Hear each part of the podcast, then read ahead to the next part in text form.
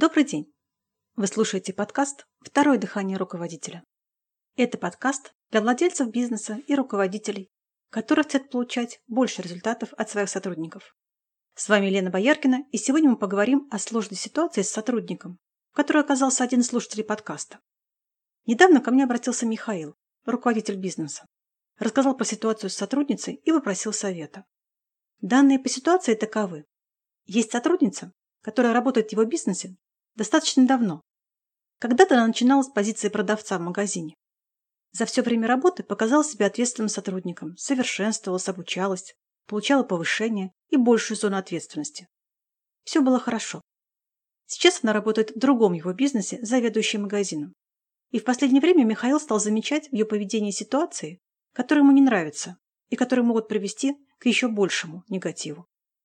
Например, эта сотрудница, назовем ее Марией, в присутствии других сотрудников стала позволять себе высказываться, как бы в сторону, не направляя общение непосредственно Михаилу, не говоря в открытую, но при этом делает так, чтобы он слышал то, что она говорит. А говорит она о том, что у них очень много работы, очень трудно, они ничего не успевают, клиенты сложные и т.д. и т.п. Мы и так ничего не успеваем, измучились уже все, а тут еще вот это. Напомню, что Мария – руководитель, а значит, ее слова имеют большой вес для подчиненных. И вот Михаил в очередной раз проезжает в магазин и в ходе общения с подчиненными просит сделать ему кофе, на что получает недовольные физиономии. «Ой, ну ладно. Нам тут и так тяжело работать с вашими клиентами. Мы просто измучились прямо уже все, а тут вам еще и кофе делай». Понятно, что раньше было по-другому. Вирус под названием «Мы тут замучились вашу работу работать» частично уже заразил сотрудников, подчиненных Марии. Что же делать владельцу, руководителю Марии? Я бы обратила внимание на несколько пунктов. Во-первых, признать факт потери контроля над ситуацией. Она развивается не так, как хотелось бы собственнику. И раз до этого дошло, значит первые звоночки возникновения такой ситуации были пропущены. Обычно на них не обращают внимания. Сотрудники часто ведут себя как подростки в пубертате, нащупывают потихоньку границы. И если реакция не последовала, никто и не подумал как-то уладить нарушение, то можно ожидать, что в следующий раз сотрудник зайдет дальше. Речь идет, конечно же, не о наказаниях. Я имею в виду улаживание ситуации сразу же, без попыток не заметить, как будто ничего не случилось и тому подобное. Уладить значит убрать все недопонимания, непонимания и прочее. Вернуть согласие. И вот это «вернуть согласие» будет во-вторых. В том, что накопились несогласия, может быть несколько причин.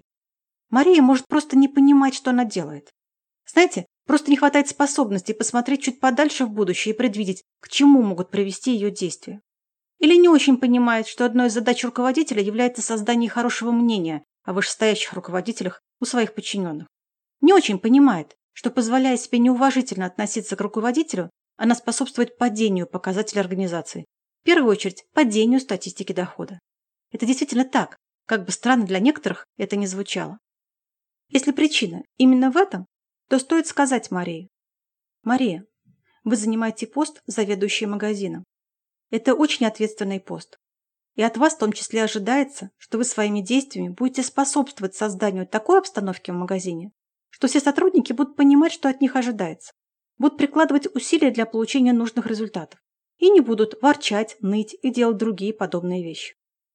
От вас ожидается, что вы будете поддерживать хороший имидж вышестоящего руководителя у своих подчиненных и делать все для того, чтобы они относились к учредителю компании с уважением.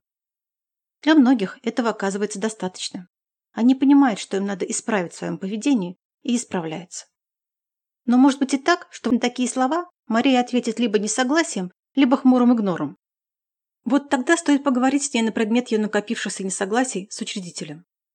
В ранних выпусках подкаста мы говорили уже о несогласиях, поэтому сейчас я пройдусь только по основным моментам в рамках разбора этой ситуации. Конечно, такие разговоры ведутся исключительно один на один. Необходимо исключить эмоции, критику и обиды. Вам же нужно восстановить согласие, а не увязнуть еще больше в разногласиях.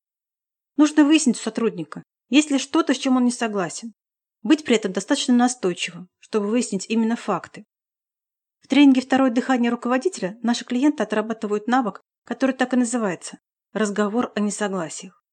Применение его спасает руководителя от потери продуктивных сотрудников, а заодно открывает глаза на серых кардиналов в компании. Также этот навык можно применить для улаживания несогласий в любых отношениях – семейных, дружеских, родительских и так далее. Можно, кстати, пройти у нас такую тренировку отдельно, вне прохождения тренинговой программы. Так вот, в ходе регулирования несогласия чаще всего выявляются факты, которые продолжают существовать и в настоящем времени. И у собственника или руководителя появляется шанс улучшить что-то в своей организации, чтобы подобные опасные ситуации не возникали постоянно.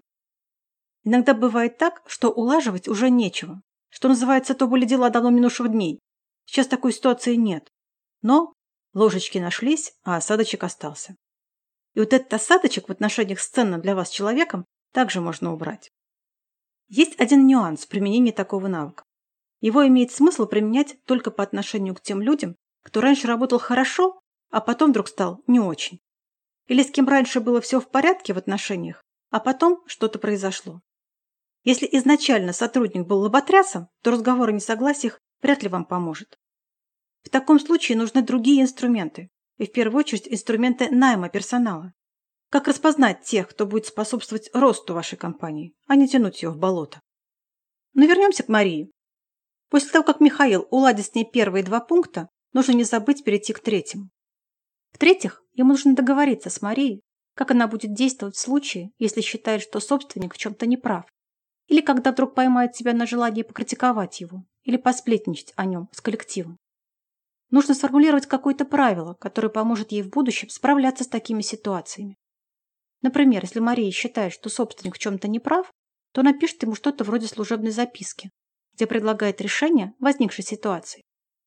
Ну и в конце разговора еще раз обратить внимание Марии на то, что вы ей доверяете, важную область. Вы ожидаете от нее, что она будет способствовать росту показателей этой области, и что вы в нее верите. Вот это последнее, вы в нее верите, очень важно, очень. Вот такой у нас сегодня получился разбор. А я напомню, что у вас тоже есть возможность получить разбор сложной для вас ситуации с вашим персоналом совершенно бесплатно. Свяжитесь с нами, опишите ситуацию, и в одном из выпусков подкаста, возможно, уже в следующем, вы получите полный разбор ситуации, а также узнаете основные шаги, которые помогут с ней справиться. Это все, что я хотела вам рассказать сегодня. Буду рада любым вашим вопросам или комментариям. Если у вас есть вопросы, на которые вы хотели бы получить ответ, напишите мне по электронной почте, указанной в описании выпуска, и задайте их. Также вы можете подписаться на телеграм-канал об управлении, найме и продажах. Ссылка на канал есть в описании подкаста. Спасибо за внимание и до встречи на подкасте «Второе дыхание руководителя».